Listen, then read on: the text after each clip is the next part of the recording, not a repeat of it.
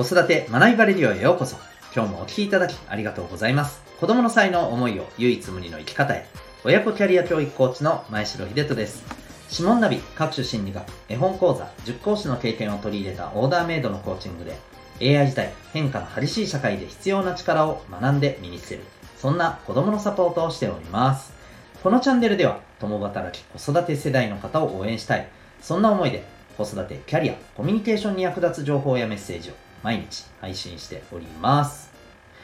今日は第519回になります。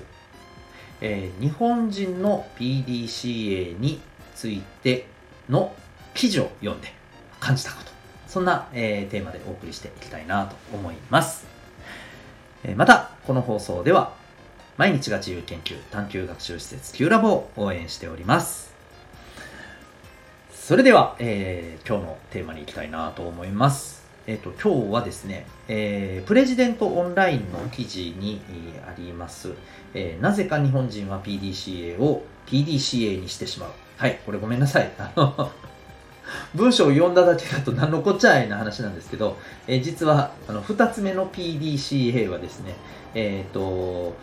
P と C だけが大文字で、D と A は小文字になってるんですね。はい。えー、という、えー、まあ、あの、タイトルの記事を読んでちょっと感じたこと普段の、あのえー、親子サポートあるいは学生サポートをしている中で感じたこともちょっと交えながらですね、えー、ちょっと感じたことをシェアしていきたいなと思います。え、っとですね、まあ、まず PDCA っていうのはあのご存知の方も多いのではないかと思います。あのえまあ、ビジネスの場であるとかあとはそうですよね教育っていうところでも私はちょくちょく見かけるんですけれどもね、えー、いわゆるあの計画して実行して、えー、評価測定しそして改善、え、のための、まあ、アクションを起こすみたいなね、えことで、えプラン、ドゥ、チェック、アクトの、まあ、4つの言葉の頭文字を取って PDCA というふうにね、え表しているものです。で、まあ、これはですね、あの、もういろんなところで、まあ、使える考え方だなと思います。あの、物事をね、取り組んで、えー、しっかりと達成して、えー、まあ、目的実現に近づいていくためにですね、えー、すごく大事なことだと思います。えこの4つのね、まあ、1つだけずっとやってても、やっぱりね、あの、例えば間違った行動をずっとやっててもね、やっぱりこう、あの、望む方向にはいかないですしね、うん、また、プランだけやっててね、計画だけやってて、何も行動しなかったら、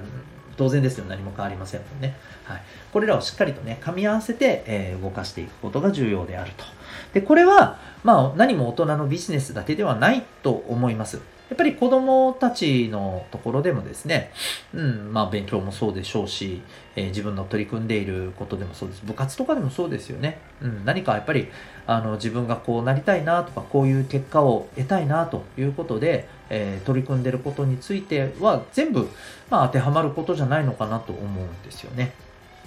で、えー、このプレジデントオンラインのこの記事ではですね、まあ、日本人はですね、えー、このプラン、計画、そして、えー、チェック。ここだけが、まあ、すごく、あのー、やれてるんだけれども、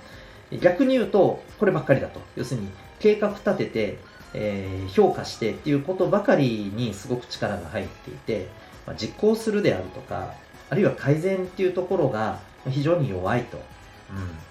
もちろんね、全然やってないわけではないんでしょうけれども、そういう傾向があるよというふうに言われていました。はい。で、確かにこれ、ああ、なるほどなって思ったんですよね。というのも、例えばですね、do、実行するっていうところ、なかなかね、ここ、やっぱりね、あのー、腰が重い、人が多いなと思うんですよね。まあこれ偉そうに私言ってますけど、私も含めですよ。子供も大人も、やっぱ正直ね、こういうふうに目標、目標というか取り組み計画を立てるんですけれども、なかなか実行できてないっていうところがあります。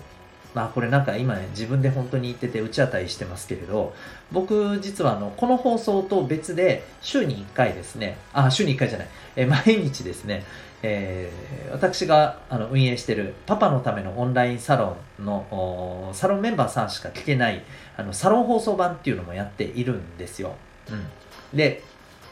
その中で週に1回だけではですね、えー、今年のあの1年でこういうことをしっかりとやるっていうね、目標を掲げてでそれについてこの1週間どうでしたっていうのを振り返る回があるんですけどまあここのところですね足踏みすること著しいんですよ。うんまあでももちろん諦めるつもりはないし一つ一つ改善していきますけれどもやっぱりねこの2ヶ月やってきて思うのはうん、非常に足取り遅いなってすごく自分に対してねまあちょっとこう腹立ちを感じるところもねやっぱりあります、うん。えー、もちろんね一つ一つただ改善して前には進んでい、えー、っていますのではいあのきっちりやり遂げようとは思っていますがまあこの私自身も含めですね例えば親子サポートをしている中でもやっぱりなかなかねあの計画はすごくね頑張って立てるんだけれども実行ができない。でまた、えー、実行した後の結果が出た時にですねやっぱり結果に一喜一憂して終わるっていうことが多いんですよね。できたイエーイとかできなかったしょぼんで終わりみたいな。いやそうじゃなくて、えー、もちろんできたできなかったもあの大事ですけれどもそれ以上に大事なのはそこから、うんまあ、どうだったかなって振り返って何て言ったらいいんだろう。データをやっぱ取るというか、うん、何がどうだったからうまくいったのか、えー、うまくいかなかったのかできなかったのか。そこで学んで得たものっていうのをしっかりと掴み取ることが重要なんですよね。でそうすることによって、えー、改善につながるわけじゃないですか。だから、まあ、あのー、このプレジデントオンラインの記事では、えー、プランとチェックばっかりだと、え言いまし言ってますけどなんか僕的にはですねこのチェックも非常になんかうん、できてないところをほらできてないとかね、うん、それだけ言って終わりみたいな。その次の改善につながるようなチェックになってないというかそんな感じもあるんですよね。うん。まあ、ですのでねあの僕はやっぱりこの部分っていうところを、えー、お子さんのサポートあるいは保護者の方のコーチングサポートの中ではえー、常にやっぱり意識してますし何より私自身のですね このビジネスやプライベートでの目標取り組みについてもうんやっぱ改めてね実行と、えー、それから改善、うん、この部分っていうところがやっぱりねあの生命線なんだろうなというふうに思っています。はい皆さんも、そして皆さんのお子さんもですね、え日々いろんなこと取り組まれていると思うんですけれども、えー、まあ、その中でね、あの PDCA っていうのはやっぱりね、あの、もう結構ね、使い古された言葉って感じるかもしれませんけれども、でも、やっぱりこれだけ言われるのは、しっかりと実行したら、あの、そういう効果があるからだと思いますし、えー、また逆に言うと、これがなかなかね、えー、言うはやすしで、やっぱりできてない人が多いからこそ言われ続けるんだろうなと思います。で、えー、その中でもね、特に、やっぱりこの、実行っていうところ、行動するっていうところとですね、え、それから、え、次にやっぱりこうより良くなるために何を見るかっていうところをね、大事にしていけたらいいんじゃないかなと思います。ということで、今日はですね、えー、日本人の PDCA に関する記事を読んで感じたことのシェアでございました。